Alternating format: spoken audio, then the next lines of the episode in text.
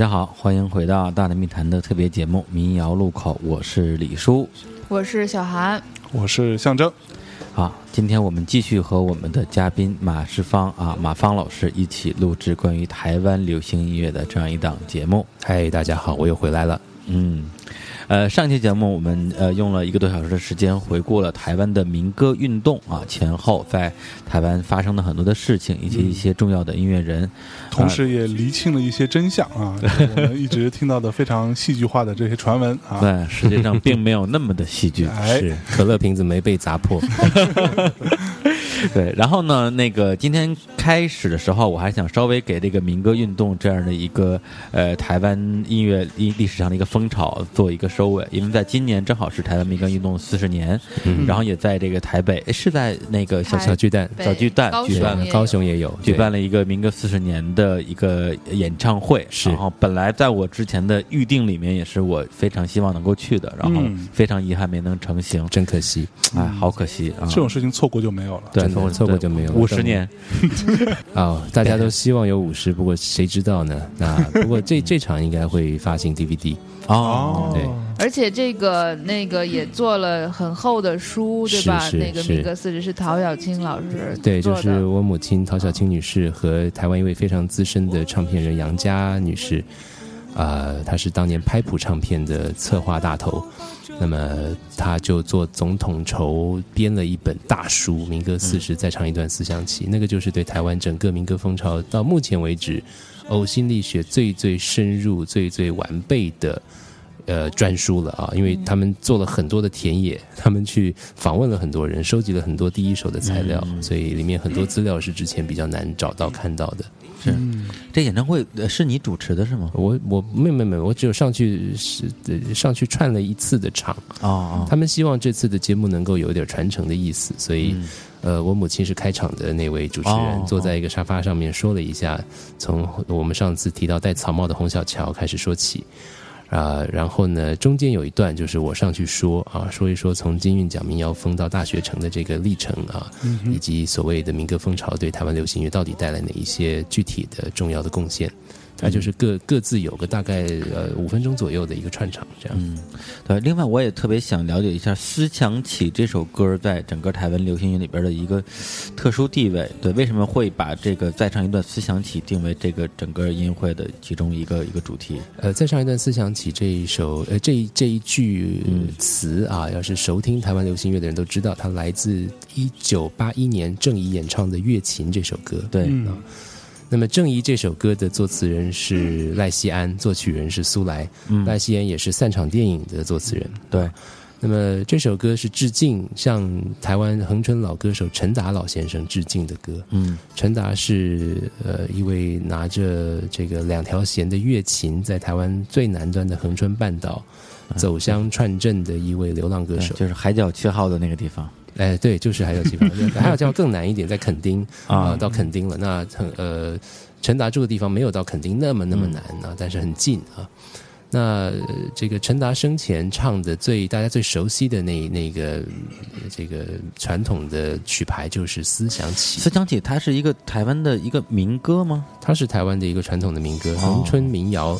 其中特别流行的一个曲牌，所以在早年是在南台湾很流行的，在这个歌厅酒肆啊，大家喝酒划拳的时候，旁边有歌女伴唱，他们会唱《思想起》哦啊。那么这个像陈达这种流浪歌手啊，他会唱《思想起》。那《思想起》就是一个曲牌，它会有个固定的套式，第一句一定是唱苏啊行啊滴，就是《思想起》。《思想起》的意思就是啊，我想起来了啊，我想想起往事。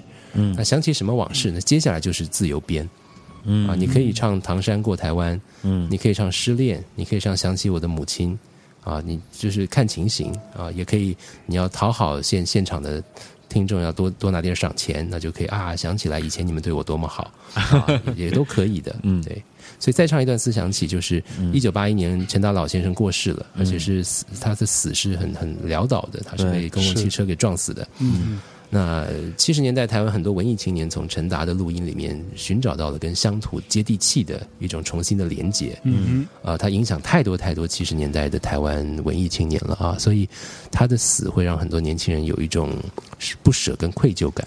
但是赖西安就希望通过像《月琴》这首歌，再唱一段思想起，呃，我就就是把这个棒子接下来的意思，我们可以呃把你的歌继续传唱下去。那这个句子就可以引申成呃前人留下的歌，我们接着唱啊，就把这个精神一代一代的往下传。所以就用这一句来当成这次民歌四十的标题。哦，对，因为在那个马芳老师的这个听说的节目里边，也专门有一集非常详细的介绍了这个在就《思想起》这首歌的一个一个始末，而且在那个放了陈达老师的演唱的版本。是的，虽然他的那个就是曲风吧，跟前前后后放那些流行歌曲就完全完全是两回事，完全两回事。但是就是因为我今天早上四点多起床。然后就在就在听那个东西，然后外面天还没有亮，对，当时的感觉是其实是非常受震撼，对对，受震撼，就沉浸在了他的那个音乐的情境里面。嗯，然后大家如果有兴趣的话，呃，推荐大家可以去网上或者是直接去看这个马芳老师的节目，是。对，去领略一下陈达陈达老师他的这种音乐的一个一个意境吧。是，听说这档节目在优酷、土豆都可以看得到。对，这边打下广告，插播广告，然后再插播广告就是。呃，马芳老师自己也做了一个民歌地图啊，是是民歌时空地图。嗯，对，那个跟刚才讲的那一本大书不一样，这个比较算是个小书啊。那它是用呃地理位置，在呃一些曾经跟台湾的这个民歌风潮有关的一些地点，当年曾经办过演唱会的地方，当年创作人住过的地方。啊，然后呢，他们当年曾经演出的这些中小型的场馆，嗯，啊，还有当年的那些唱片公司，啊，我们把这些地方一个一个的故事去说，然后我们到现场去拍现在的画面，嗯，呃，做成一个有点像时空隧道之旅。但是它是比较有现实感的，就是啊，一边说故事，一边带你走这些地方，是用地理的点去把这些地方串起来，你就会发现啊，原来台北是这么一座充满了跟音乐相关记忆的城，嗯，它可以当成一个呃自由行的旅游指南，对。不错，这所所以那个是一本书吗？那是一本书，那是一本书，已经出了是吗？已经出了。我这趟箱子里面塞了好几十本带过来，已经没有了，已经没有了。乐童有售 啊，烦人！你赶紧给我来一本，对，还不给钱。哎，所所以这个其实就呃有点类似于像那个之前写过那本书叫《台北生存的一百个理由》，是有很多好好呃有趣的跟音乐相关的这些地理位置。对，不过那个呃《台北生存一百里有》比较趣味，嗯那这个民歌时空地图它的整个调性还是。还是要有一定的严谨的要求啊，但是希望能够写的深入浅出，故事希望能够尽量说的好听，嗯，但背后下了很大的功夫。那后面还有花了很大的劲儿整理的民歌四十的年表。嗯，把这个四十年份的音乐圈的大事啊，台湾社会发生的事情啊，世界发生的事情，每一年份出版的重要专辑，做了一个四十年份的年表。嗯啊，我觉得那个也对很多，尤其是在大陆很多对台湾流行音乐史有兴趣的朋友，应该是蛮有参考价值的。是，嗯，哎，所所以，我我可以插一个问题吗？我之前有看到过一个。是什么？台湾百大专辑啊，台湾流行乐 百张最佳专辑，对，那个是你编的吗？那个是我有参与的一个计划。那个书最早是在一九九三年，嗯嗯嗯，九三的时候你们几岁啊？我是十三，我比他大。九三年是我大四的时候啊，那。当时就呃不知天高地厚，我们社团的几个孩子啊，那么几个 社团的孩子就觉得，我们那时候在做校园刊物，编一个叫《台大人文报》的校园刊物，然后我们那时候就觉得，台湾的流行音乐应该是一个严肃探讨的社会现象，应该是一个有很多文化意义的创作门类。是我们希望能够去串联起当时乐坛的幕前幕后工作者，去做一个大规模的评选。嗯啊，评选出来从校园民歌时代以来的一百张台湾最好的唱片。嗯啊，那这。计划难度非常高，但是我母亲还蛮支持的，所以母亲就出面去邀请当时乐坛的这些幕前幕后工作者，哦，真找到了一百多位评委，然后呢，大家都很热情的投入，因为从来没有人干过这个事儿，是啊，从来没有人想过，就大家干这一行也也就像李宗盛的 这个感觉嘛，就是大家都都都觉得这个行业的人不太被社会瞧得起。嗯嗯嗯，那一旦有人愿意，这群学生愿意认认真真的把他们干的这个活儿当成一个创作门类来认真的探讨，他们都很高兴啊，所以就很投入。那个票选非常机制很复杂，是当年的电脑啊用来统计那个得票的城市，要跑一下城市，跑一下软件。九三年都有电脑了，九三年有，而且呃是单色荧幕 嗯啊，可能是二八六，嗯或者三八六，我不太确定。嗯嗯嗯，总之那时候我们就弄到了电脑去统计那些票啊。嗯那九三年把信发出去，最后统计出结果，排出了一百张专辑。接下来的最大的难处是还要帮每一张专辑写文字介绍。是啊，我们那时候那些孩子很多专辑也不熟悉，嗯嗯 所以不熟啊，啊就。只好又央要就就去拜托我母亲帮忙支援写了一部分的文字。哦，那这个书呢，当时就是一个学生社团的实验性质的计划，嗯但是因为做的很辛苦啊，拖了两年才把它做完出版。哦，这输出的时候，我当兵都快退伍了，对，嗯嗯那没真的没有想到，呃，他在台湾引发了很热烈的回响，成了那除了成了那近二十年台湾流行音乐的一个索引。对，对，然后呢，后来就一直碰到很多音乐圈的这个同行说，啊，你们不知道这个书给我多大的鼓舞，让我们知道做这一行是有尊严的，是有价值的啊。对对对，更是做梦都没想到，九三年怎么可能想象得到这么一本书会居然辗转流传到对岸，还在对岸发挥了那么大的影响力？对是对，所以真的是始料未及。当年要是知道后来会发生这些事儿，我们一定吓得不敢做，就不敢做。其实你知道这本书，我们后来在、呃，我们这边有就内内地有网络，嗯。然后网络的状况那时候还是什么电驴啊、哎，对对对对，对。的，时候，有专门有一个下载，就是盗版的下载，就是一百张唱片，是是。就是是你它你可以点击下载。然后我当时有去下，M P 三带封面带文案，对，都有，但是你就发现下载速度其实还蛮快的，嗯 嗯，下载速度快说明下载人多，啊，就就大家都会分享那个那个源嘛。是是是，对，就有人把整本书的内容都 一行一行、一个字一个字的敲上网络去了嗯啊。后来在好多地方都看到引用什么台湾百家第几名，对对对，看了觉得天哪，它变成台湾百家，然后变成了一个一个一个一个好像大家会参考的一个什么唱片圣经之类的东西啊，对对对，真是没想到。嗯，同时非常巧啊，这节目本来我要准备放的第一首歌，嗯，就是这个台湾百家唱片的第一名哎，的同名歌曲嗯。啊，来自于啊，就是开创了台湾流行音乐一个新时代的改朝换代的一个音乐巨匠罗大佑的《知乎者也》。哇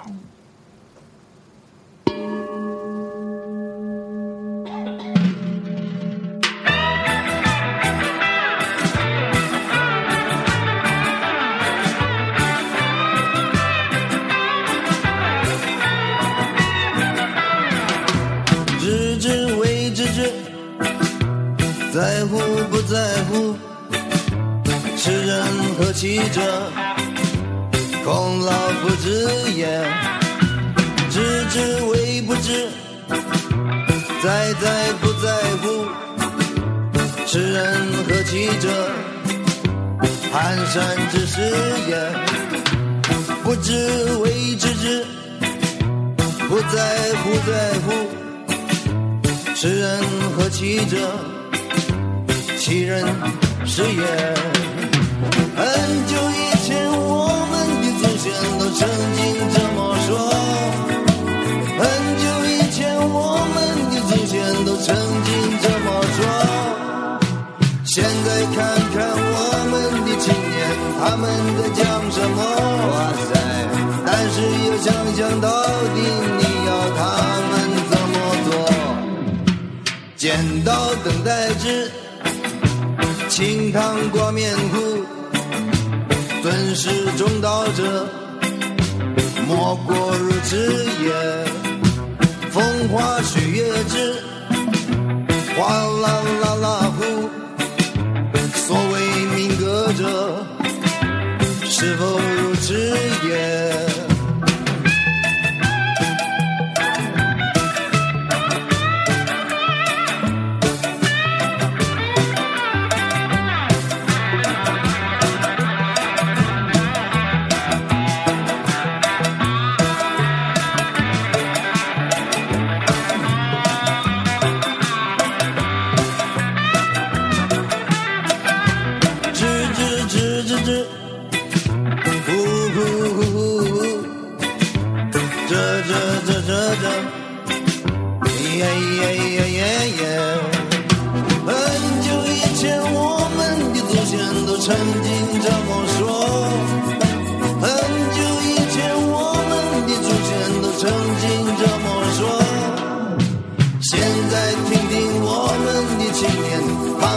唱什么？但是要想想到底你要他们怎么做？歌曲审查制通不通过户？歌曲通过着，翻版到音乐，大家都支持，大家都在乎，袖手旁观着，我谁也。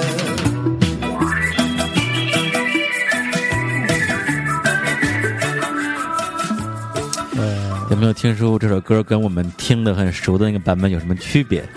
好像有略微有点不一样，略有不同哈是啊，这哎哪来的版本这里？我来介绍一下这首歌的这个背景哈。我我我先介绍一下这首歌，我大家知道那个版本，好，对，那个是收录就是罗罗大佑先生的第一张唱片，对，《知乎者也》，一九八二年四月二十一号，嗯，滚石唱片发行。对，然后你这个版本是哪来的？我这个版本啊是是呃后是实际上是被后来的这种呃音乐发烧友翻出来之后，呃通过各种手段吧传到网络上的一个版本。它实际上这首歌收录在呃罗大佑童年，也就是也是一九八二年一月份。就是抢 在台湾版发行之前，在新加坡、马来西亚、香港发行的一个所谓的海外版，哦，然后里面呢，因为那个知乎者也，他那个正式专辑是十首歌，然后在这个海外版里面有十二首歌。哦首先多了两首歌啊，一首歌是那个呃盲龙，对，一首歌是痴痴的等。嗯然后这首歌实际上都有收录在他后面专辑里面，嗯对，但是他的那个演唱版本是完全不一样的。嗯那反过来讲，他跟他的这个台湾版《知乎者也》重这个重复的这十首歌，在在这个编配、演唱和歌词上，多多少少都会有一点点微妙的不同。每首都有哈。呃，差不几乎每首呃不是都有每一首，但是有几首不太一样。嗯对，对对，有几就我我我印象中有可能有两三首，有有两三首是完全一样的，其他的就多少改那么一点点，有的可能就改一个词儿，哦有的可能就是唱词儿都一样，但是就重重是重新唱的。哦然后这首歌呢里边应该是改动最大的一个一的一个版本，它里边是有这样一个歌词啊，在我们听熟那个版本里边，它最后一段主歌是这样唱的：眼睛睁一只，嘴巴呼一呼，耳朵遮一遮，皆大欢喜也。呃，但是在这个这个抢先发行的海外版里面，它的歌词是“歌曲审查之，通不通过乎？歌曲通过者，翻版盗印也。”对，就是哎，就非常有意思。所以这个这里边的这个这个啊缘由啊，请马芳老师来解读一下。这个罗大佑作品选是罗大佑在海外发行的专辑，他发行量不多。我问过罗大佑，他说大概也就是三五千张嗯，当时发的黑胶吗？黑胶唱片，啊，呃，有点像是一个就是推广性质的出版啊，也没做什么宣传。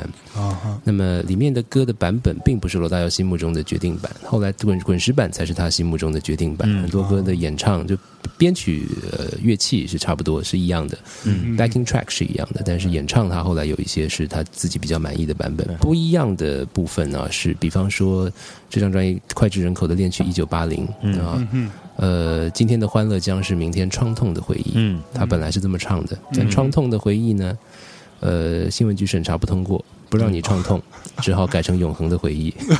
对 对对，哎，所以台湾的新闻局审查在那个时候真的是非常严格的。非常严格，而且毫无逻辑，嗯，毫无逻辑，毫无逻辑啊对！，那而且那八零里边还有一句歌词的区别是这个“亲爱的莫再说你我永远不分离”，嗯然后在这个海外版里边，呃，是唱的是“亲爱的什么”。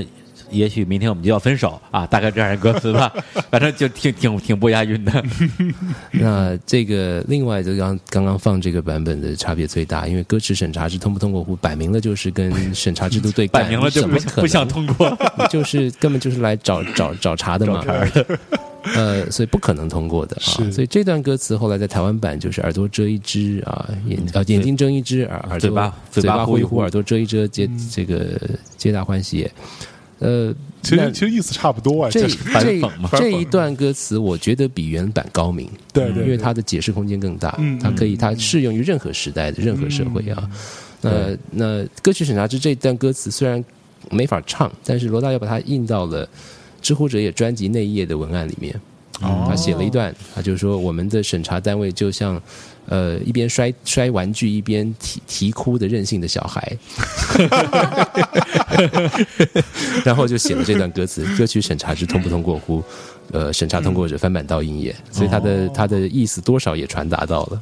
对所以那时候文案是不用审查的，对吗？呃，但是就是他他比较可以躲过 这个部分。看的没那么仔细吧？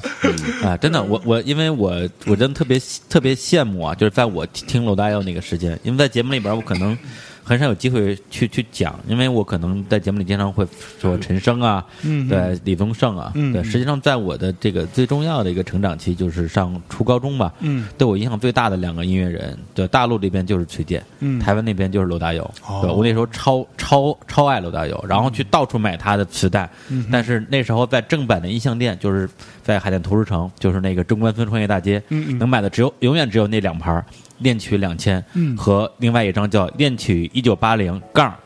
恋曲一九九零，对，等于是把他恋曲两千之前的所有歌，对，就随便就随便选了十首，然后丢在这里边儿，然后那那个那个是正式引进版还是盗版？正式引进版那，是正式引进版。，然后哦里边的歌曲大部分来自于这个恋，就是《知乎者也》这里边的这个歌，包括包括摇篮曲啊，《知乎者也》啊，那个，但是有的歌就没有，比如像像《错误》里面就没有，对。然后呢，呃，哎当时我去听这个这个专辑的时候，其实。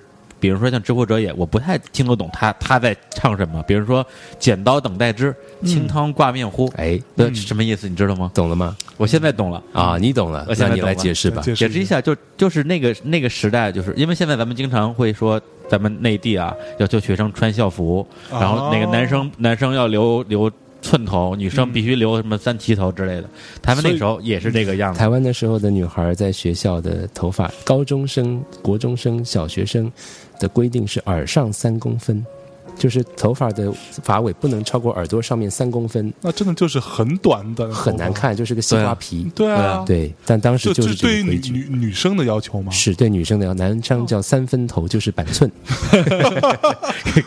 哇，对，所以对男生要求男耳上三公分，我我我我还是不能接受的，对 何况女生了。对是，所以你就知道那个难看的啊，对啊，啊，所以很惨的发，那个叫发禁。哦，对发禁法禁各种禁，对，对法禁到了一九八七年台湾解严，同步就解除了。哦，对对叫剪对是剪刀等待之，清汤挂面糊？清汤挂面，那个头就叫清汤挂面头，是对。耳上三公分叫清汤挂面，是的。所以所谓尊师重道者，莫过如此也。就他就是也是一种哎，太好了，谢谢谢谢您帮我们科普了一下。对，就是我因为很多时候小时候真的是听不懂这些东西，然后后来有机会的话，就会就会去查，对他到底在讲什么。嗯，对，然后所以你其实你你看了这段歌词之后，你就会很容易知道说之前那个什么歌曲审查之肯定是一个原版，因为它其实前后是是它有呼应的有呼应的嘛。对，呃，说到这儿的话，其实也揭开了另外一段台湾的这个文化历史上的这样的一个、一个过程，也是我个人特别好奇的。就所谓的这个，你说是戒严也好，或者歌曲审查也好，嗯嗯对，其实因为我们经常会提到，但是他这个戒严到底戒到什么程度，审查到底有多么的变态，多么的任性，多么的任性，对我我我还是蛮好奇的。哇，这个咱们一个小时拿来讲这个就行了。对，你好，戒戒严令是在一九四九年颁布的啊，那么一直到一九八七年解除戒严，所以这是全全地球数一数二戒严最长的记录。嗯，白色恐怖。啊。对，台湾有这个说法，但两者不是不尽然完全画上等号。哦白色恐怖在台湾比较指的是一九五零年代初期，嗯。到一九六零年代，国民党比较密集的逮捕跟枪决异议人士。嗯啊，这个比较算是所谓的白色恐怖时期，但是政治犯的冤狱或者是政治犯的枪毙，一直到一九七零年代后期都还有记录，嗯啊，但是密集的比较是五零到六零年代。那么，呃，戒严是这样，它最大的影响在于它限制媒体啊，呃，限制报纸的张数，限制呃报纸的执照，限制电台的执照。然后呢，所以所有的包括后来的电视台啊，所有的这些媒体都只能够。呃，在很有限的执照的这个控管之下，出版呢也必须要经过登记，出版社的这个执照也是很难申请到的。呃呃，然后审判司法审判，在戒严时代，平民也可以军法审判。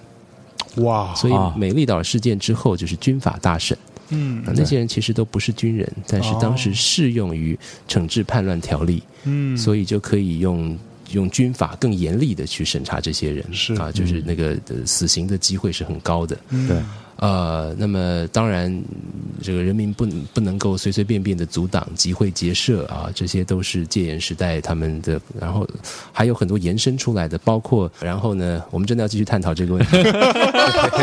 还是讲回罗大佑吧。对，所以这个这个戒严时代的影响就是这方方面面了啊。那大概大家可以稍微想象一下，嗯，对，所以解除戒严就是把这些这些撤了。是。啊，但解解解严也并不是一个一夕之间所有的这些东西就松绑，对但是也是一个渐进的过程，嗯啊，它是慢慢漫长的渐进的过程。那解除之后，还有很多的东西也是慢慢在改，啊，包括这种呃叛乱罪唯一死刑，也是过了又过了呃三年，它才正式的废除掉啊。像歌曲审查制度，一九八七年解严的时候并没有跟着废除，哦，一直到一九九零年台湾的流行歌曲审查制度才正式废除。哦好，所以所以现现在是没有审查了，现在没有了。就随便现在出出版法也废除了，所以谁爱出书就出书，也不需要登记了。后来连哈狗帮都可以出来了，你觉得 还有什么审查？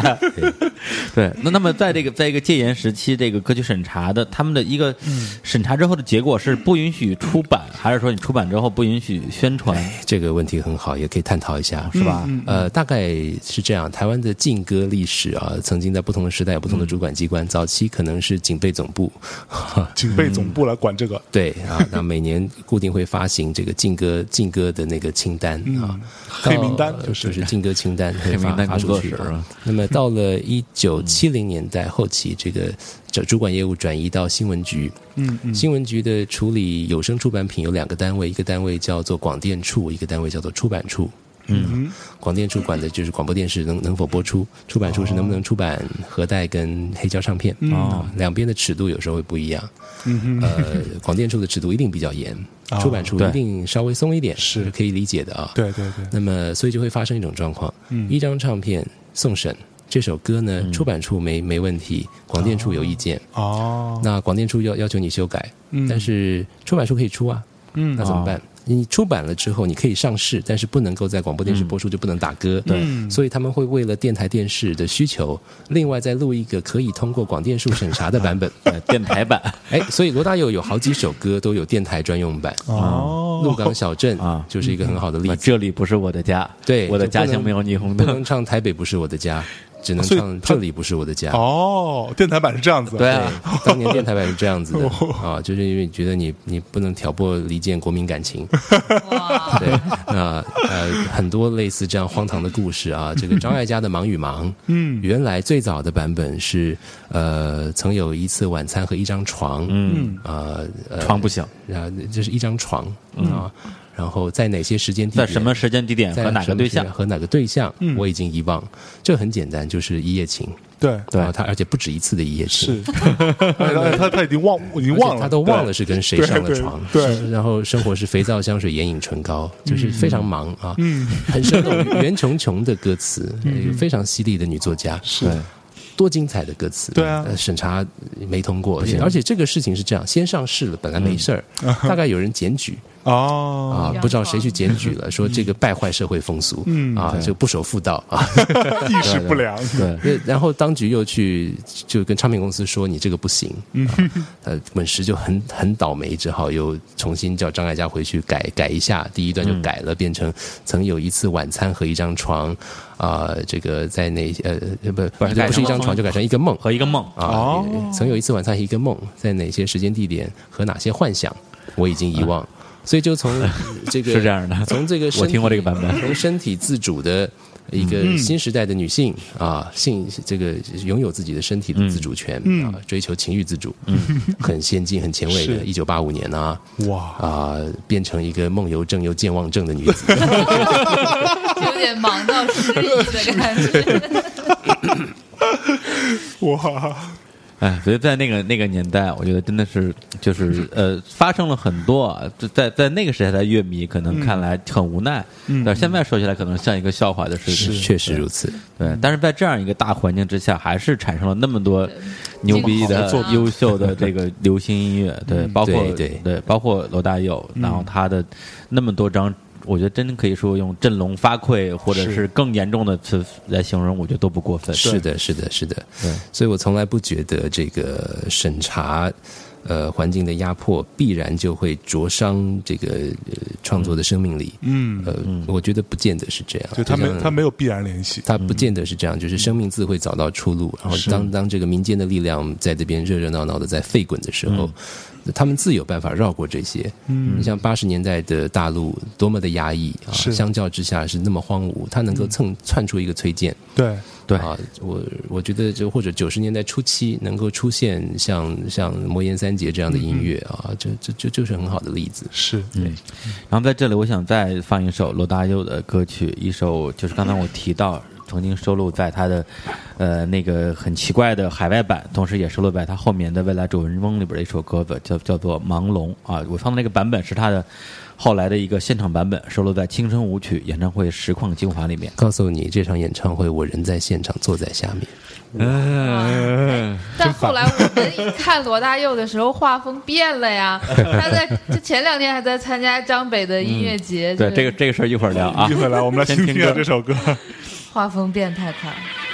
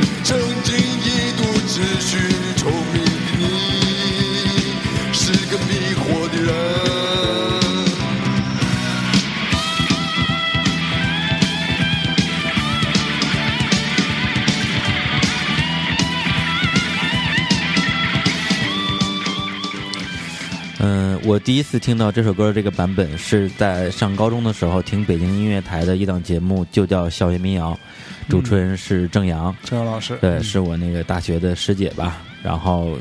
当时我在这个节目里边听到他把这张《青春舞曲》做成了呃一整期节目的时候，我当时我心里的感受就是。做电台 DJ 太幸福了，对吧？就因为那时候我就处于就是满北京所有的音像店进去之后，第一件事就问你知道有罗大佑的磁带吗？人家要不就没有罗大佑是谁，要不然就要不然就是我说我说那两盘儿，对吧？就就真的就就连盗版都没有，那个时候就是什么都没有。那是哪一年的事情？九五九六年，九五九六年啊，对对，就连红是吗？因为对对就就已经不是最红的时候，对对对，就是就根本根本买不到，然后卖不动，主要是对，然后那时候就就反反复复的去听那个校园民谣的节目，然后只要是。那个节目一开始，我就开始拿那我那个可怜巴巴的爱华单放机开始录音，把它录下来，然后反反复复的听这张唱片。对，那时候我就说做 DJ 真的特别幸福。我还记得当时在那个节目里面，那个郑阳啊，用他的那种啊电台腔吧，去念这张唱片的文案。嗯，就比如说像这样一段，就是说，但也是在中华体育馆的舞台上，罗大佑面对成千上万骚动的歌迷，第一次感到了这种巨大的压力，是他无法只身负荷的。当人潮散去，他看着空荡荡的舞台，有种被击败的感觉。这段文字好熟，好像是我写的，真的假的？真的吗？是罗大佑自选集的文案。李叔，别念了，别念了。心里的吐槽是你大爷，哪儿都有你。哪哪都不好意思，不好意思。不是，那我那我念后边后边罗大佑自述，这段不是你写的。哎，好，对，那可能是他整理的。对，那我就念那最后一段吧。就是最后，假如你不介意的话，这是你的演唱会。要不是这样，一切都不可能有任何的意义。说句肉麻的土话，感谢你这些年来的支持，而我当然会记得曾经共同紧握而不自知的青春，还有那首永恒的青春舞曲。是，这是原来的文案，原来文案里面是手写的。嗯，对。对，但就当时我听到那个那个主持人在里面念念这段话的时候，嗯，对，就那个时候就已经情难自己了，觉得说哇，就太就太幸福。如果如果当时我在那个现场的话，对我得幸福成什么样啊？嗯，结果这位先生就在现场，太谢了吧！十三岁，十三岁那年的除夕夜，嗯，一九八四年十二月三十一号，台北中华体育馆，嗯呃呃，最后一个与你相互取暖的夜晚，对。对，所以你对那个夜晚还有什么回忆吗？我票根现在还留着呢。嗯，我还记得，我还记得罗大佑穿着白闪闪的艾迪达的球鞋。嗯，对对对对对，是吧？对，有有有有，封面就是穿着艾迪达，然后唱他有时候唱歌会拿着一个铃鼓，嗯啊，然后一边一边唱一边敲，唱完之后他就很帅的把手一扬，把铃鼓往下一扔，说接着。轰！然后铃鼓在空中画出极其美丽的抛物线，往底下画出一道美丽的彩虹，全画出一道美丽的彩虹。全场的歌迷尖叫，伸出手去抢。嗯，我记得那个画面。对，嗯，哎，所以有一个呃问题，我我一直很好奇啊，就我觉得罗罗罗大佑啊，歌写的特别好，嗯，但他唱吧，嗯嗯，对于一般人来说，对于一般的普通的听众来说，其实是不好听的。嗯嗯嗯，那他当当时在台湾真的有红，有。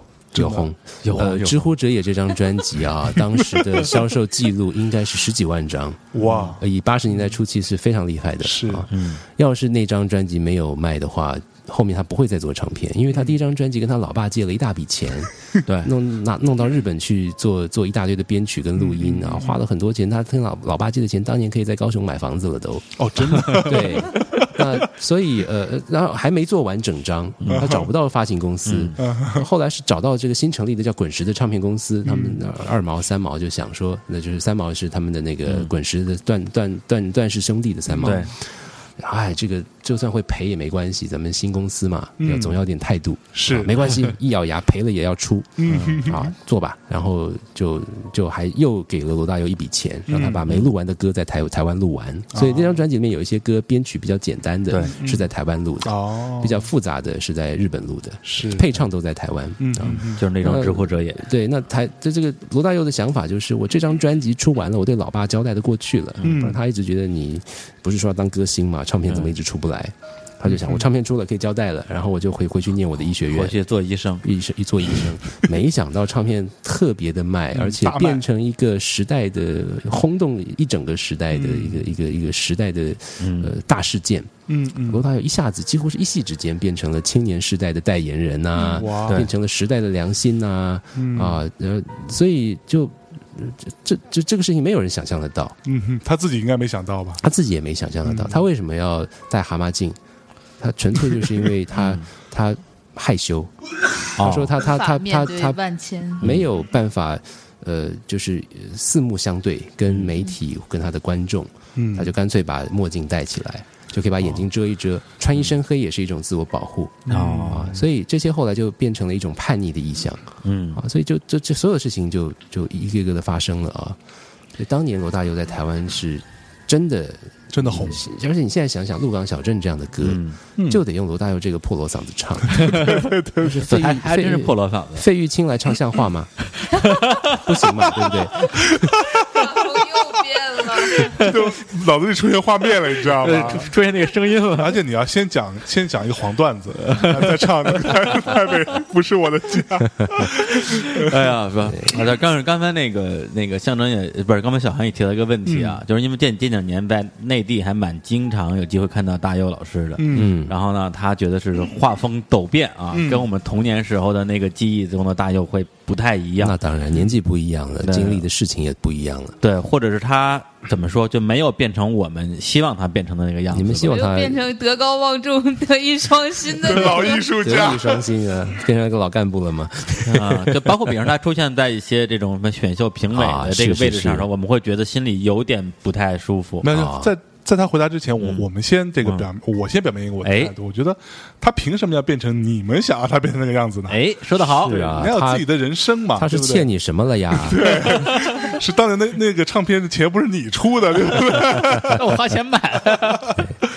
我觉得是这样啊，呃任何一个艺术家绝对有百分之一万的权利做他觉得他可以做的事情。对对，但是同时呢，他做了之后，呃，别人怎么看他啊，他也得接受啊。你可以选择无视，可以选择不在乎，但是你就做了，做了就不要再后悔，做了就不要再呃为你做出的东西做辩解啊。嗯那罗大佑在这方面，我觉得他他就是依着自己现在觉得当下可做的事情去做。嗯，对他他就是这样。我我因为我最近这两年跟他也嗯有有比较多的机会见面，哦有机会合作一些项目，不是什么大项目，就是一些小小的计划，嗯有一些胎胎死腹中的事情，有一些小小的事情啊，就听他聊了一大堆。他是他是充满了焦虑的。啊，然后他、他是充满了焦虑的啊，嗯，然后 他是他是对这个呃呃整个音乐这条路，嗯啊，在大环境底下还还能够做哪些事情？嗯他是有一种呃是这种这种时时时间快要来不及了，还到底还能做哪些东西啊？他希望可以尽量的多做一些他觉得有意义的事情。嗯嗯，说真的，你说罗大佑他他缺什么？他他钱应该不会缺的对，啊，啊，然后他应该也不缺名声吧？嗯到都到这个坎儿了，就是、呃我们台湾话有个名词叫“看展”，就是到了这个嗯阶、阶段，嗯嗯嗯，你你根本不需要发愁，未来未来人写史，你一定是占占重要的篇幅。对啊对，那何必你还要出来抛头露脸的，还要出来说这些不见得讨好人的话？是，啊，何必还要到处去唱啊？嗯，呃，做评审，肯定就是心里觉得还能做点什么呢？嗯是也许对他相信的事情是有意义的。嗯那也许你不见得完全认同或者不习惯，我们都希望心里面对那个早年穿黑衣服的罗大佑有一些情感。我告诉你，那个戴蛤蟆镜的黑衣罗大佑，在一九八五年就死了。嗯啊，早在一九八五年他就不存在了啊。呃，爱人同志就已经不是那个样子了。嗯，是那么爱人同志的那个罗大佑呢，到了一九九零年代中期的时候，也彻底不见了，嗯，消灭了啊。恋曲两千的那个罗大佑又是另外一个样子了。对对对，啊，那恋曲两千的那个罗大佑，到了二十一世纪也完全消失了啊。就每个阶段的罗大佑都不一样。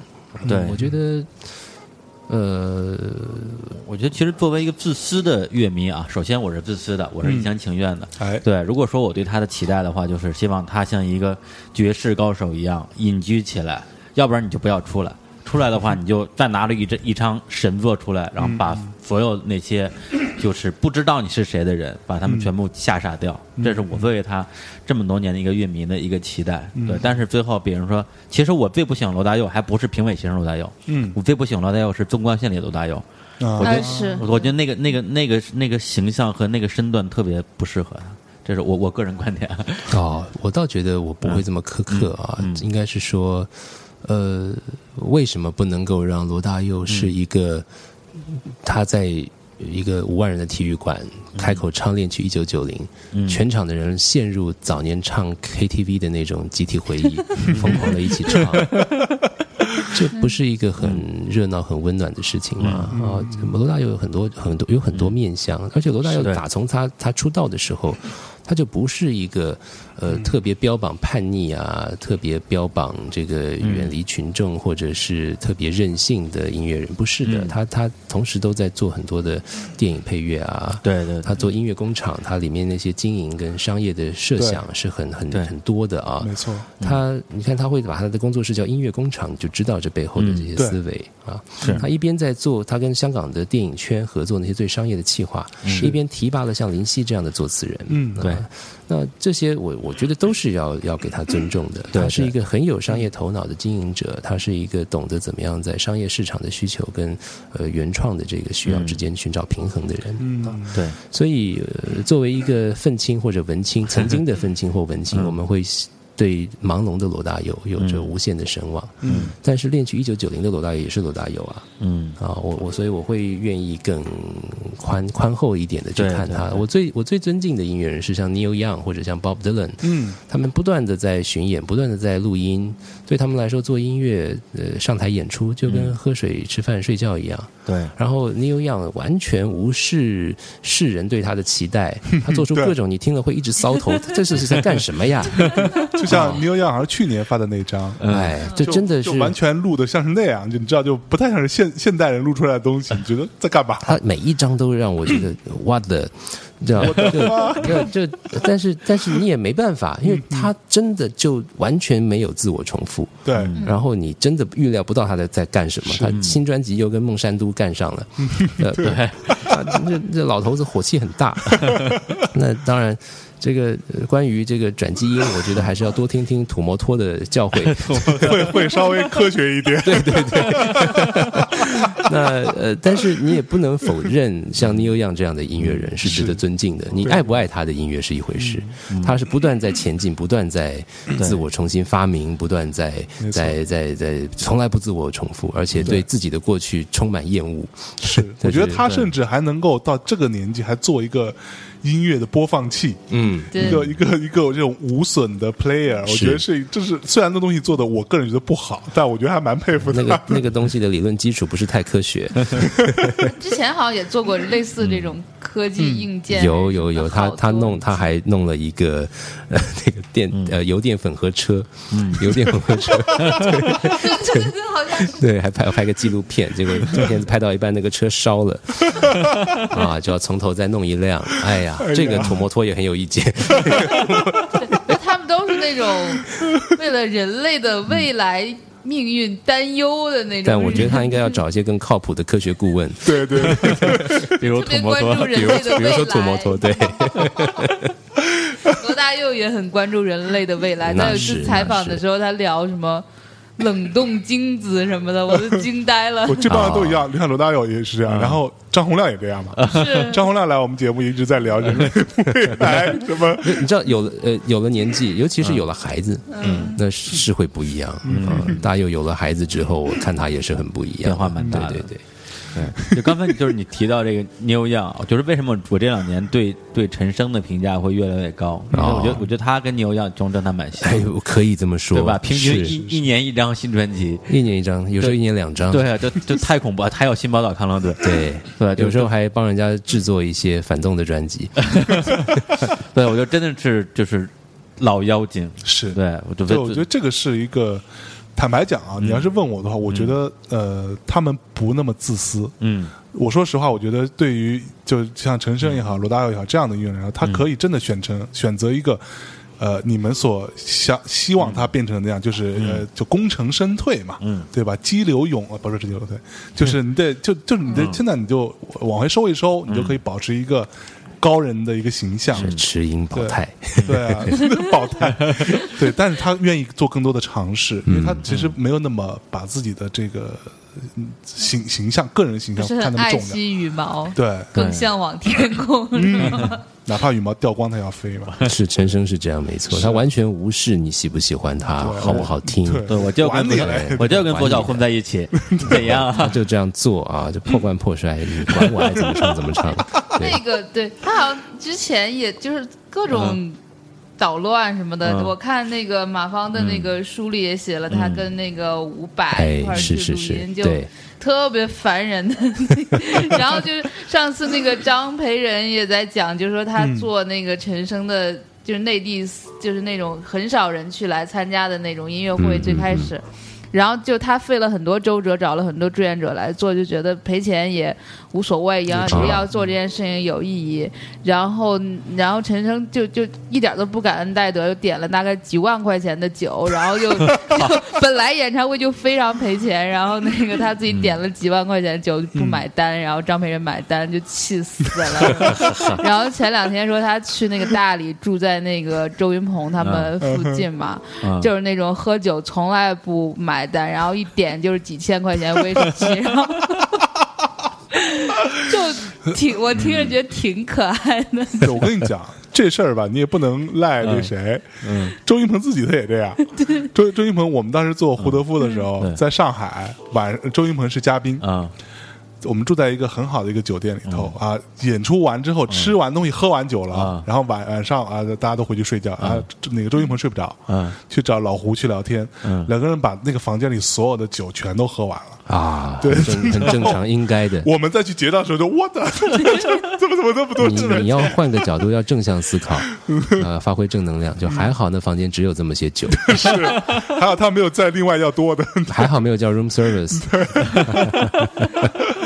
好吧？好，那刚才聊了这么多啊，那个不如就直接进陈升。哎，陈升五百那个歌，我文章有写到的，这是他们在一九九三年，我大学四年级那年，他们两个人生平第一次合作，一起录了一首翻唱老台语歌。嗯我人在现场，嗯整个到后来完全喝到挂。陈升最后是唱唱到最后，嗯他躺到地上去了。然后呢，最后录完了啊，天都快亮了，他就要最后听一次。他躺在地上，然后盯着天花板，嗯大骂了一句脏话，然后说：“哦，爽，比做爱还爽。好吧，我们来听一听下这首首比比做爱 还爽的歌啊，这这歌的名字叫做《可爱的马》。可爱的马，这是一个日本曲子的老歌。嗯，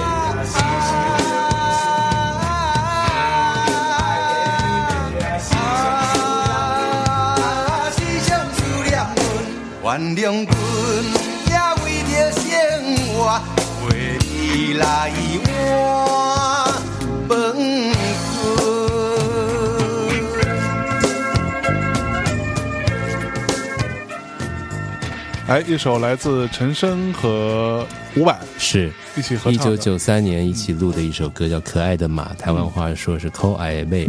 这首歌原本是早期的一首老台语歌，那它更早是来自日本的流行歌，是日本一位叫三朝美智也的歌手啊。就是翻唱翻唱翻唱歌哦。那原来那个日文的歌词大致上是翻译到台语的。呃，就是在描述一个养马的主人要和他的马分别，因为他生活潦倒，必须把这匹马被这匹马给卖了。哦，他在跟这个马分别之前，叮咛交代这匹马说：“你要乖呀、跟着新主人啊，嗯我一定会很想念你的啊。那你一定要好好的当当当当当一个乖乖的马啊，嗯当一匹好马当一匹好马，新主人才会待你好。嗯那我实在没办法，我真的过不下去了，只好把你卖了，才能换饭来吃。嗯啊，大概是这样的一个情节。啊，所以对台语歌词大概也是唱类似对，类似这样的情节。那陈升、伍佰他们合唱这个歌，这个陈升故意不去听原来的版本，嗯。然后伍佰在录音室本来他提早到，已经弄好了一个编曲，弄了半天，陈升一进来三分钟全推全部推翻，可伍佰也听他的。伍佰没办法，因为他很尊敬陈升，陈升是前辈，哦，陈升老师，哦好。后来过了二十年，我访问伍佰，嗯，他我说当当那个时候我在，他说他记得，然后他们从头到尾不知道我在那里干嘛，也不知道我是谁，一个路人，对我就是个路人。啊。最后录完了，陈升看到我就说：“哎，年轻人，要不要一起喝一杯？既然你也在这里，太像他说话了，二十年后我访问伍佰，我就放这个歌，说你还记得吗？很过瘾啊，伍佰弹的漂亮啊，彪悍啊，大猫的键盘啊，全部人都灌醉了，就特别进入状态。哎，伍佰就说：“哦，记得，我记得我弄那个编曲哦，陈升他三分钟就把我弄掉，我到现在都还很不爽。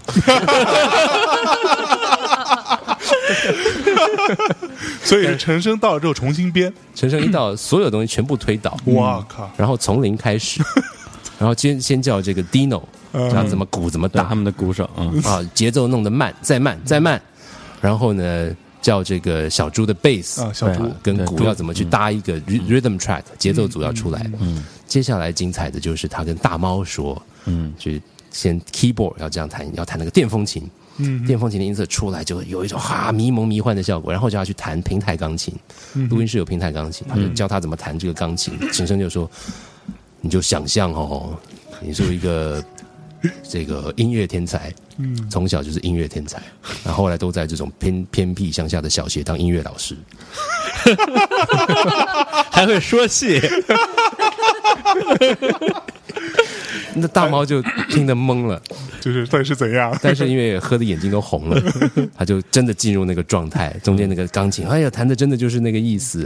嗯，然后伍佰的电吉他就弹的特别的彪悍，嗯特别的厉害。所以那然后然后再大家轮流进去唱和声，嗯嗯啊、一道一道的来。那首歌从开始到结束，从零到做完粗混，从头到尾大概录了十六个小时。你你呃那个就是小韩，你知道这个这个点在哪里吗？嗯，没有人在录音室里面编曲的，因为很贵哈，十六个？小时得一个小时多少你就钱？算一个小时，内地现在一般的一般价格啊，比如说五百块人民币一个小时，嗯，那这还是录音室的费用，不算录音室啊。哎，啊，录音师另算的，你就算这个，对。没人在录音室里编曲和排练的。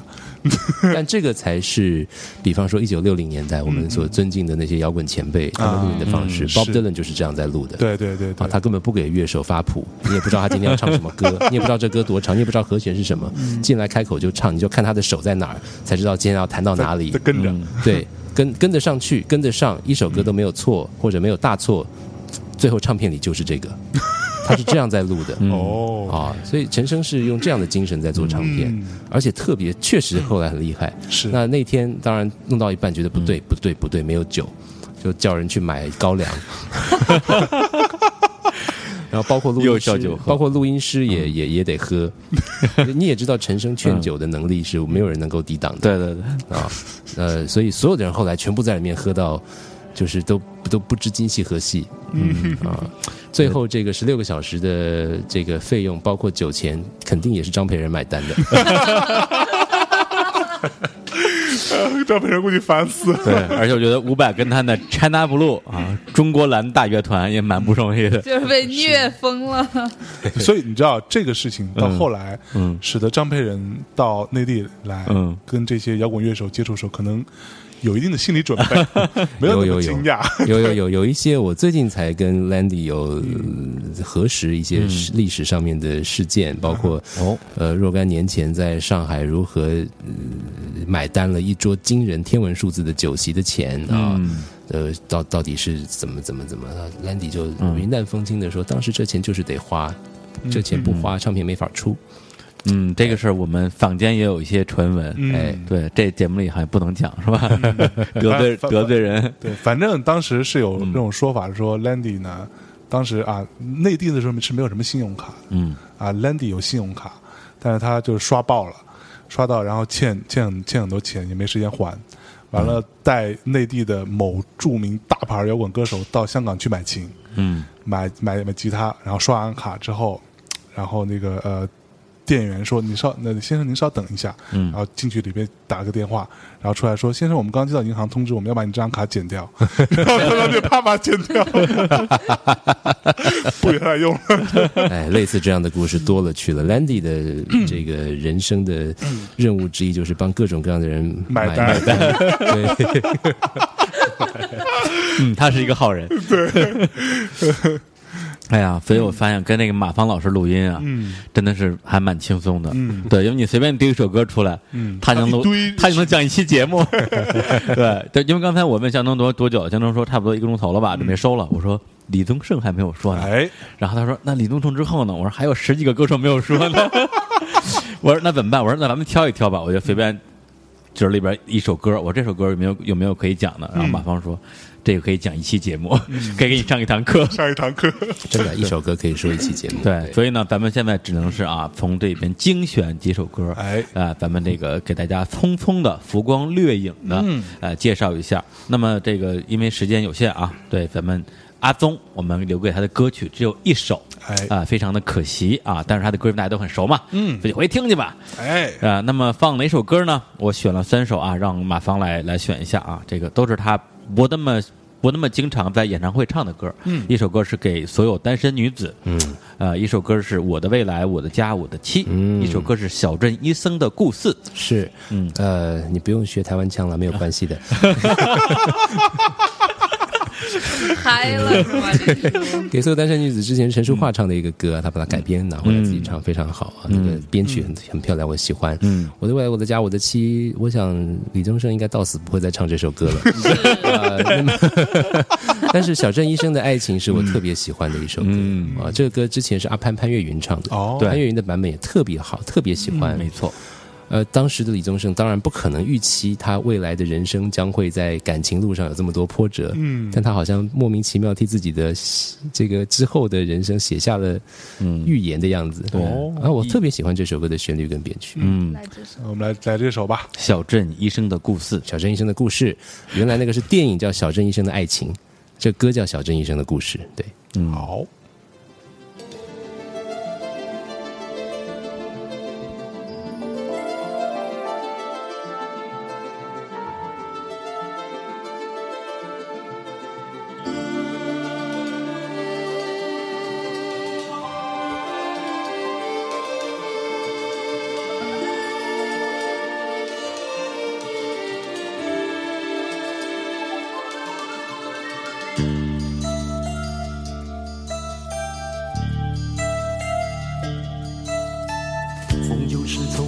小镇的那一头吹进来的。哦哦哦哦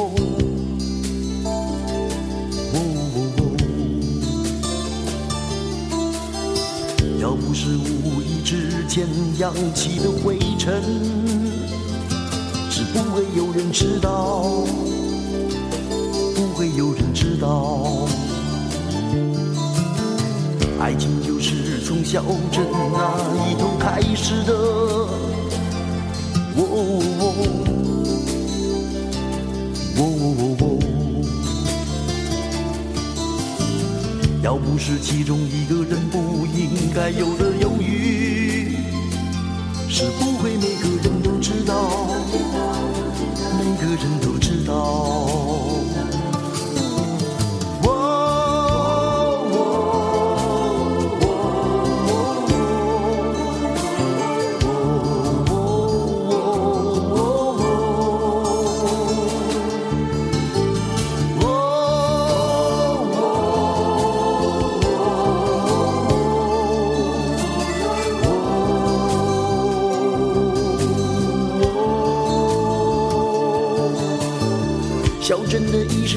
反复数次，做他认为应该做的事，应该做的事。小镇的爱情是个悲伤的故事，这应该是段告白，并非解释，并非解释。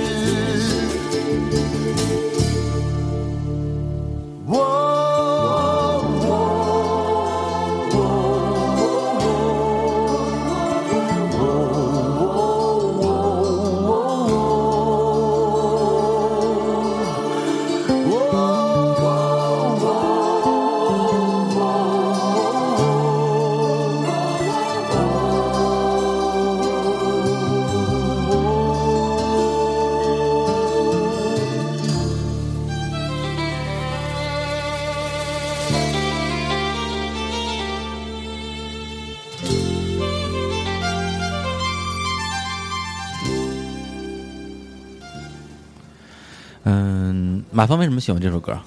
这歌啊，嗯我我之前听阿潘的版本，我特别喜欢、阿潘的那个编曲更空灵一些，嗯真的有那种小镇的风从彼端飘过来、吹过来、刮过来的感觉啊。那、呃李宗盛自己唱把它改成了一个雷鬼版，但是 对，但是他的那个唱啊，你就听李宗盛唱歌是这样，他的那个腔调跟口气无法模仿，嗯任何歌他一唱就变成他的样子。哎，其实李宗盛嗯说话跟他唱歌都不太有台湾腔啊。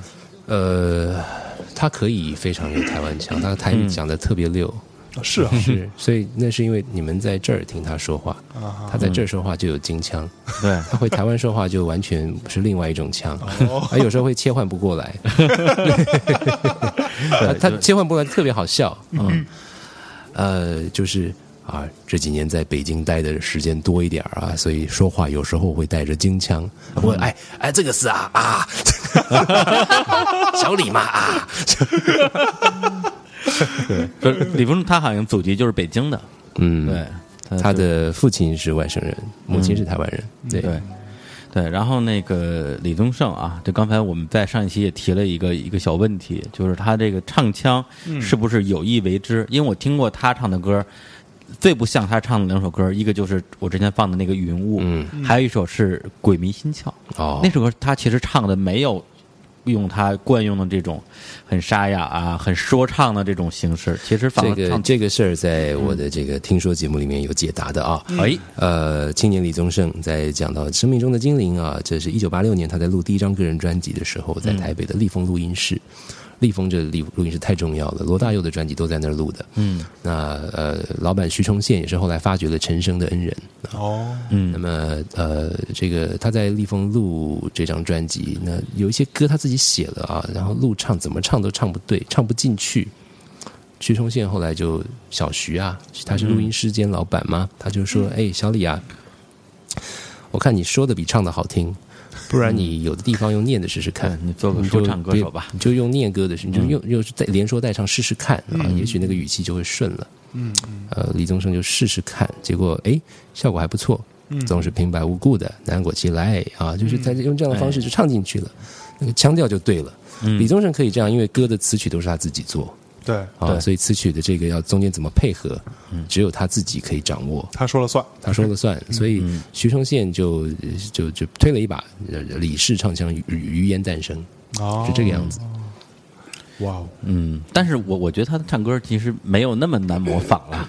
对，你可以模仿，你模仿挺好的，我我我我今天不模仿，天天模仿，今天不模仿，对对，但是我我真的有有听过呃各种人去唱模仿他的唱腔，啊。我觉得还还是因为他的他的那个那个特征很明显嘛，对，就是把那种唱变成说，嗯。对，那但这里边又有另外一个点是为什么好模仿？嗯。因为这么唱的只有他一个人，嗯，你只要模仿的一听差不多，那就知道哦，你在学李宗宗盛。对，因为你要你要是模仿费玉清那个范儿，费玉清也相对比较好模仿了。对，但是但但是那个对你的唱功要求会更高一点。我觉得是模仿哪一种李宗盛？嗯呃，假如是那种比较呃拔拔辣型的那种歌，就是呃那种比较比较大麦型的，嗯，或者是比较卡拉 OK 倾向的那种歌，那容易。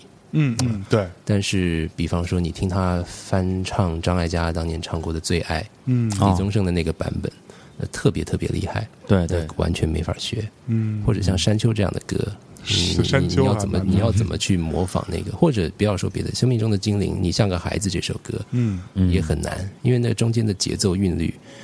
词曲的那个唇齿之间的滚动的那种那种直觉的触感，那个李宗盛只有他自己能够掌握。嗯，对，是。然后这个对不起小李啊，这因为时间时间有限啊，嗯是小李你就到这儿吧。啊下一题 下一题到这里吧啊，下一题什么嘞？那个好，被被带跑了。那个交工乐队，交工乐哎队，因为对之前也有在你的那个节目里边提到过啊，就是林生祥。林生祥啊，对，在那个应该是在自己的那个音乐生涯的早期组的一个乐团，嗯，然后他们呃钟成虎是他们团的是吧？那是更更值钱的，叫做关子音乐坑。哦，对，关子音乐坑，对，那口琴小鹏也是他们口琴小鹏，我不记得是管子音乐坑的团员。嗯，对对，然后他们有一首歌呢，叫做《菊花夜行军》，嗯你们在节目里好像放过是吧？放，我记得放过。对我嗯我们还聊过，因为我们因为我第一次听到这首歌是林生祥到北京来，第一次嗯。在北大做一个啊那次。零七零八零七年，差不多零七年，嗯，对，然后在北大做这个嗯。演演出，嗯。因为他唱的是是不是闽南语还是台语？客客家话客客家客家话所以他的那个后边会有一个屏字幕。屏幕会打字幕，嗯。他会给大家讲讲解这个歌。是，那首歌我真的特别特别喜欢，然后我出来就去买了，就他在门口有带唱片来买，嗯嗯，还有当时还有种树那呃，种树那张和嗯菊花夜行军我都买了。然后他那个舞台上那个话筒上搭了一个白毛巾，对白毛巾。然后就 特别村儿，但是就是那舞台的那个震音乐那个震撼力特别的当时觉得特别好，嗯而且嗯。呃，还有一首是神是神封神啊封神一二五。封，神封神耀舞，125就一个摩托车的对对对对，这两首歌它基本上是连连连连着唱，是，嗯。然后唱完之后我就在底下就基本上就哭了，嗯嗯，对，嗯。就非常非常喜欢。是是，这这这两首歌就是史诗式的作品。对对对。对对。行，那我们先先放一下这首《菊花夜行军》，然后听马芳老师讲讲这背后的故事。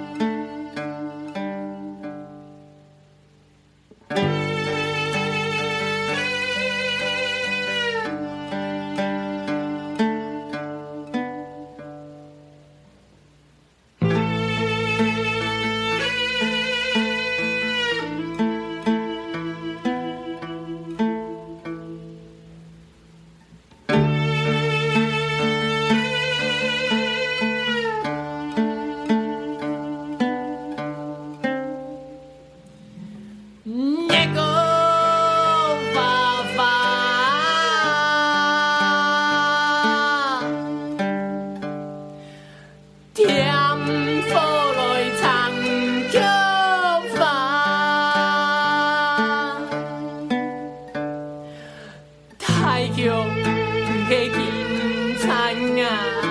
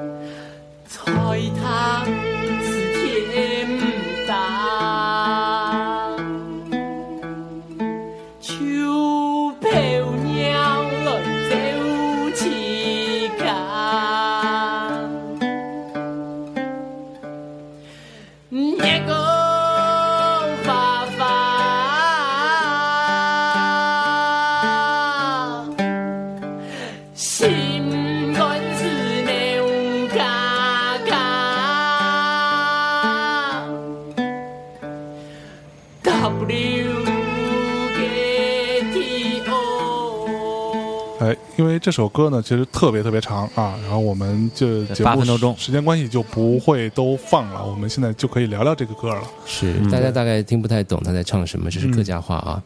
这个在讲的呢，就是一个从大城市满身挫败，只好回到美农这个农村，嗯呃，想不出别的办法，只好借了钱来种菊花，希望用这种技术密集的花卉农业来挣点钱，可以养活自己，也让爸妈放心。但是呢，这个男主角很担心他的菊花是不是有好收成，是不是可以卖得好。嗯，因为他他花了很多钱呐、那那个菊花田因为要用大灯去照，日以继夜的照，菊花才能够拼命的长。哦他半夜就喝了酒去寻他的菊花田，所以前面的这些嗯就是在讲他在对菊花讲话嗯嗯啊，你们老发芽不开花，真是要急死我自己。我年纪这么 也也半大不小了啊，也就这德行，撒泡尿看看自己吧，能有什么出息？这边是这个声音，听一下，对。这是那个拖拉机的引擎声。嗯然后他醉眼朦胧之中，幻想自己成为统领菊花六万六千支的大将军，嗯。要进军市场，是。所以就开始玩点名，嗯。各种各样菊花的品种。柠檬茶、银宝、木瓜宝、银桂宝、玫瑰宝、然后他说：“大黄这种菊花，你价钱最好，你来当大将军。”哎，然后接下来就他就用那种美浓的传统的念祭文的语气，念了一篇出出征征讨的一个一个宣言。战斗檄文，嗯。对，啊，愿花型挑高，花型漂亮，啊，价钱漂亮，万万不可见到像猪菜一样拿来剁，就买好点，全部都有啊，跟我听我口令，全部起步走，然后就开始、开始菊花开始前进啊，就是他幻想之中的一个魔幻写实的画面。哇，对，后面就是行进的这个音乐，我们再听一下好了。凶神就必出来，压堂啊，总司令阿上的口令，听我总司令阿成的口令，菊花夜行军，嗯，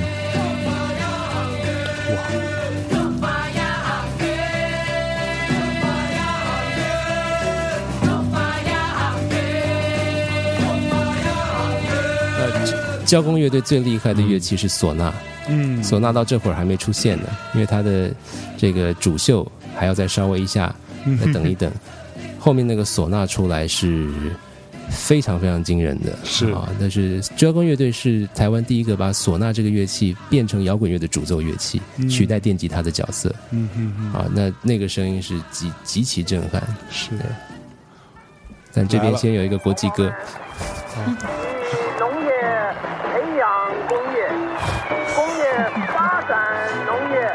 是我中华民国现阶段经济建设的基本策略。哎，所以这个是谁的？那个是那个大大树音乐图像老板钟世芳的先生，他是一位学者，啊，嗯他在这边扮演那种、嗯老干部。哎，所以唢呐出来了吗？现在是唢呐在吹，听一下唢呐的声音。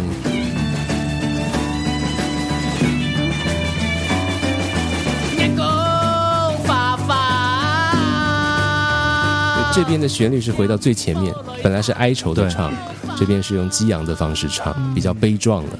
唱完这一道就会有唢呐的 solo。我一开始爱乞丐，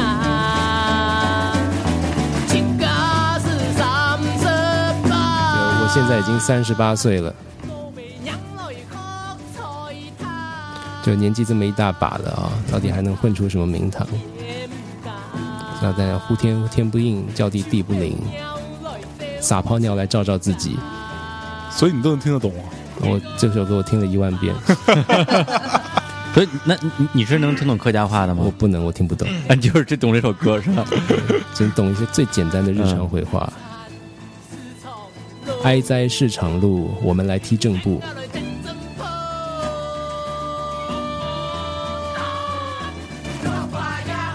然后再一次的合唱之后会奏乐，奏乐之后是 solo 对。哇，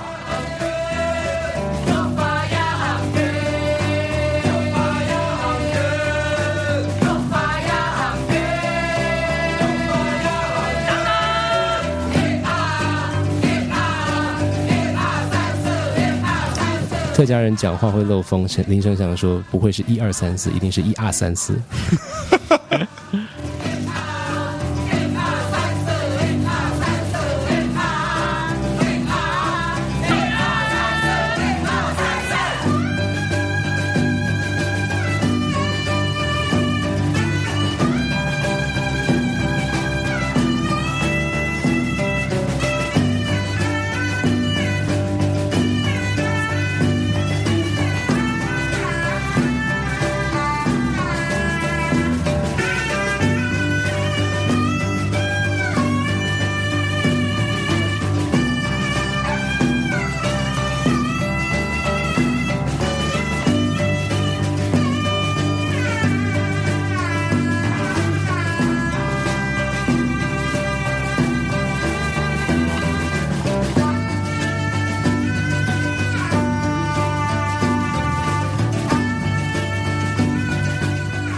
知道这样的音乐，它是在美浓农村啊，以前是用来熏烟草的烟楼里面录的。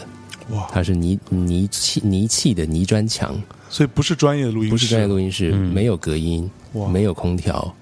录音的时候，苍蝇停在那个音控台上，拖拉机经过，他们就得关机重录；狗叫了就得关机重录，全部的人汗流浃背。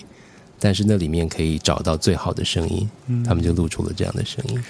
我刚刚听马芳就是用这种方式去详细的解读这首歌的时候，就有点像听陈丹青讲话的那种感觉了。对，就是啊，这个画的这个部分，你看这个光影什么之类的。看见了一下，嗯，对。然后那个呃，另外还有两个艺人是之前跟呃马峰老师碰过，说觉得可以给大家再推荐一下，相当于是在呃台湾相相对来讲中后期的一些优秀的音乐人啊，其中有一个就是跟他有过很长时间深度合作的一位是。啊陈珊妮，是啊陈珊妮是在台湾乐坛非常独特的存在，他从来也不曾大红大紫，但是他也特别的执傲啊。嗯那他就是有我我我我觉得他的特色就是他从来不认输，是啊这个环境完全跟不上，也配不上他的期待跟要求，那怎么办呢？他就自己把那个东西全部学会，自己来。嗯所以到最后，他什么都会了，他连 MV 都可以拍了。对自己可以设计封面了。他本来就会作词作曲、演唱、录音、制作、编曲，他后来还带平面设计，还带服装造型，对，所以呃而且重要的是每一个环节他都有很好的想法。嗯那我跟他合作压力非常非常大，但是我特别尊敬他。然后另外一个给我很多启发的就是，呃，陈珊妮的他对于流行音乐他也没有什么门户之见啊，然后他是不断的在自我充实，然后呢又永远能够去，他每一张新专辑出来都是完全无法预期，他居然可以走到这样的路线上面去。嗯嗯他既不是特别的要去标新立异，他也不是要去呃怎么样的讨好谁，嗯嗯嗯啊，他就是找到了一个用这样的方式呈现这个声音，他觉得这样的编曲的方式是就是比较对的、比较好的，他就试试看，就来做吧。所以他不断的去认识、跟引介、跟提拔呃各方各面的好的音乐人，嗯嗯然后跟他们一起合作，去打造出更重要的音乐。这些歌，而且这些歌弄出来都很好听。是是啊，我觉得这个是最厉害的地方。然后他他歌唱的那个方式，这些年有很大的转变。嗯越到近期，他唱歌的那个表情越来越丰富，技术的掌握越来越越来越准确啊。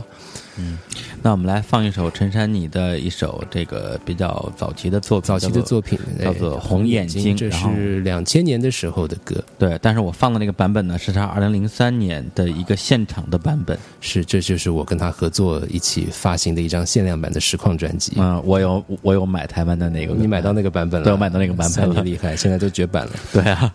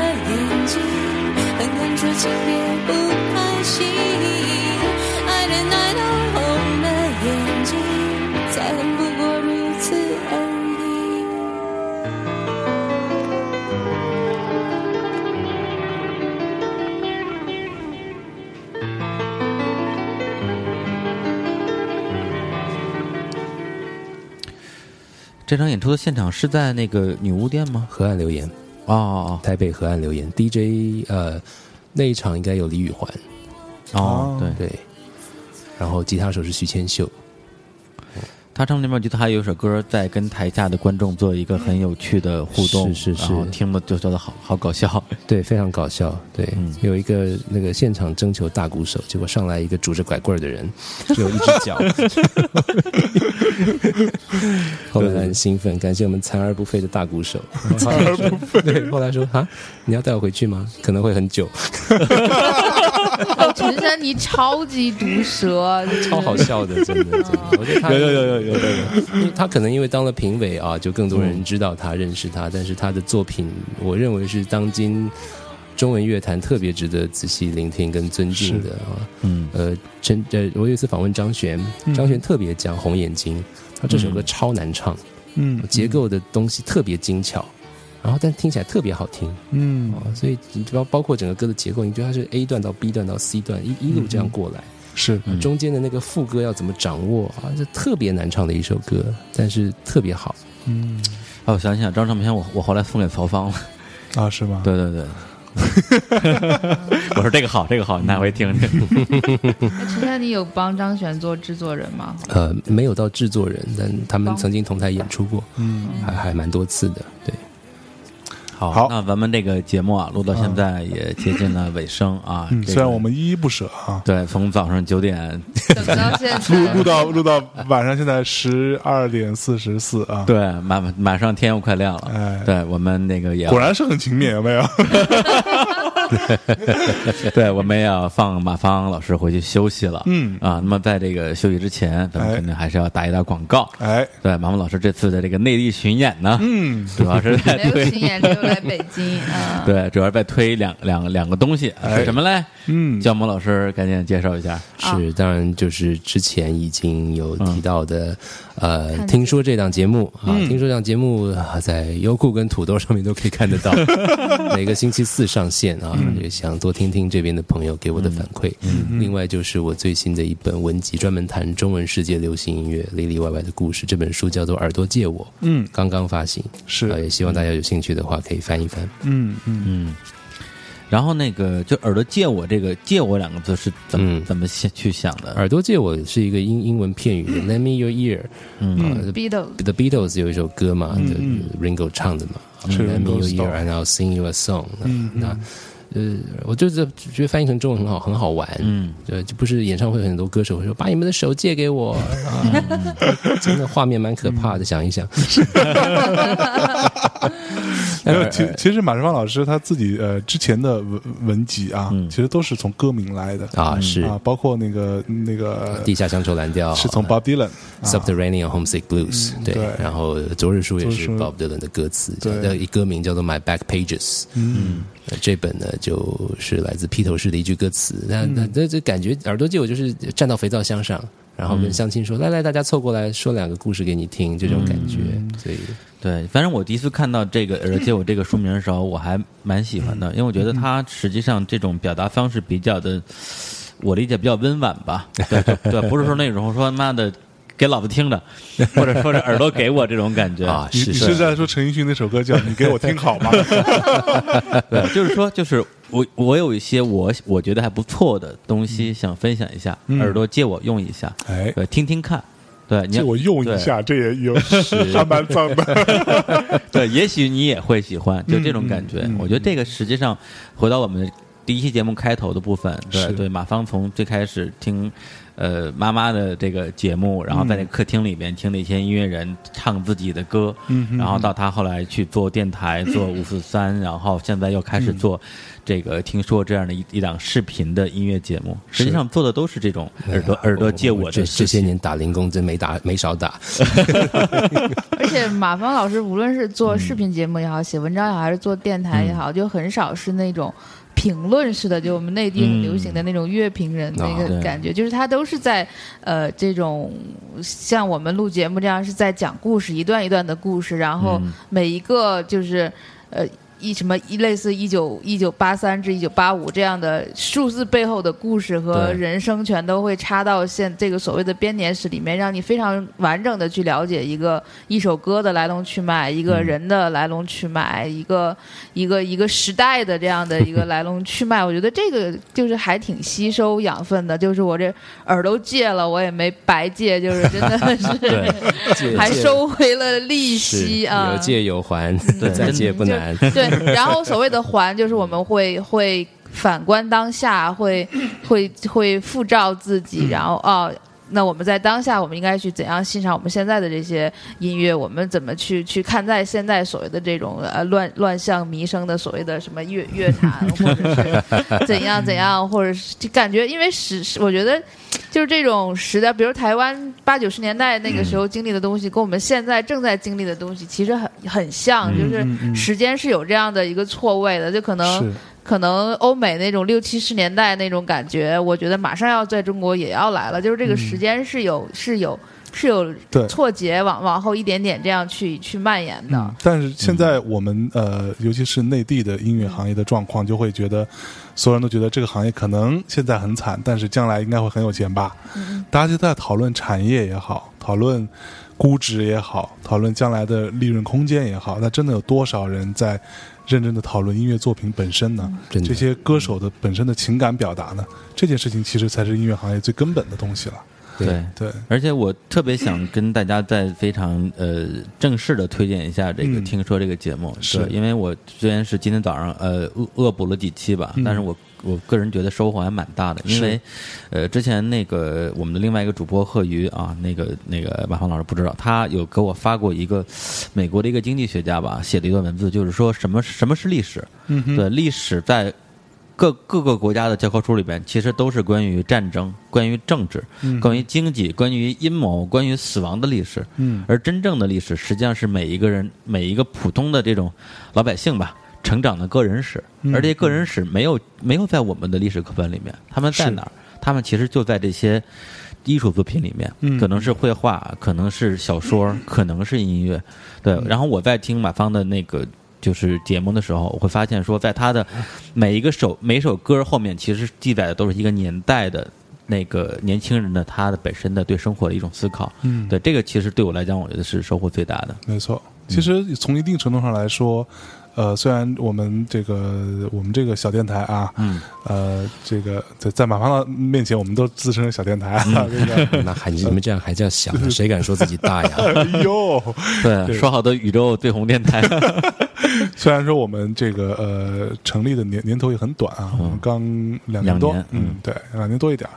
那我们其实一开始也是想奔着这个想法去的，我们嗯想要做一些真的，我们记录一些我们自己有兴趣、自己靠挖掘、靠、嗯靠靠整理出来的一些我们觉得好的东西，推荐给大家。对，那这个也是一定程度上我们。呃，目前还能坚持下去，在没有任何盈利的情况下，嗯没有任何收入的状况下，我们还进来做的一个很重要的原因。对，做的还不够好，嗯，对，仍需继续努力。哎，革命尚未成功啊！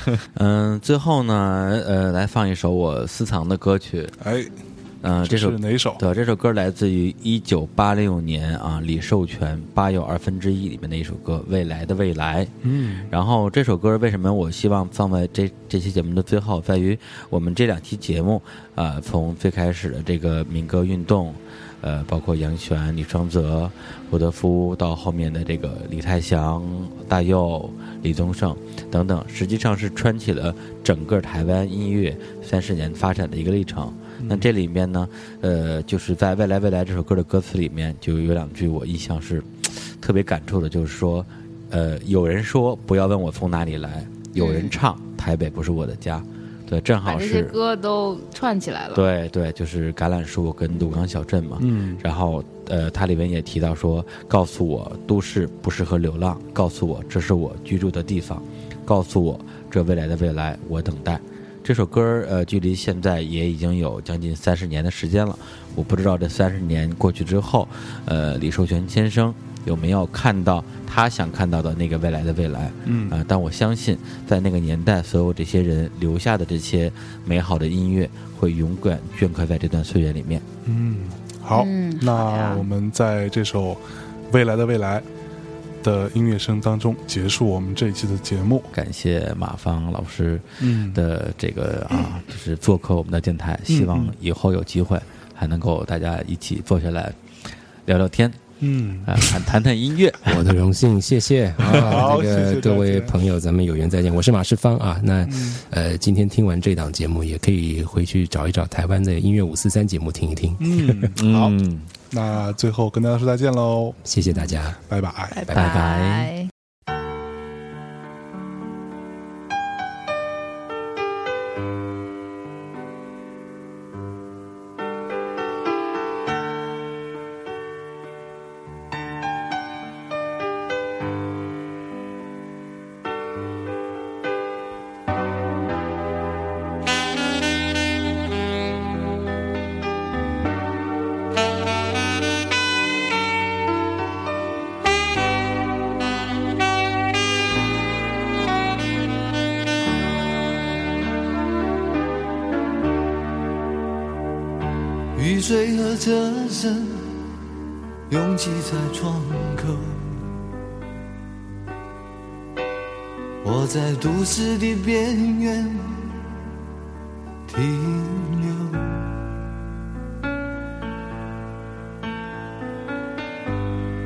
少年的往事在回忆中消失。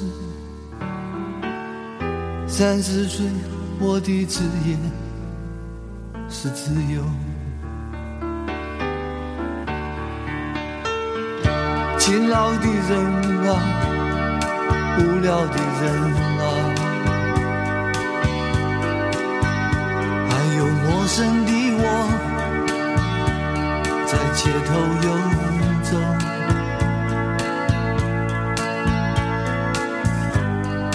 白色的墙柱，玻璃的黑幕，唱着改变社会的任务。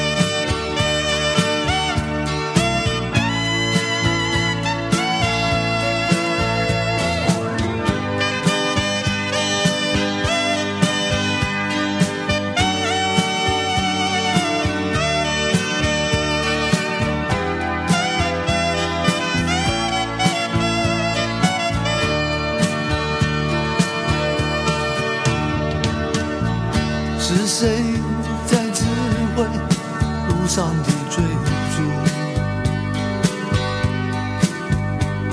由谁来裁判游戏的胜负？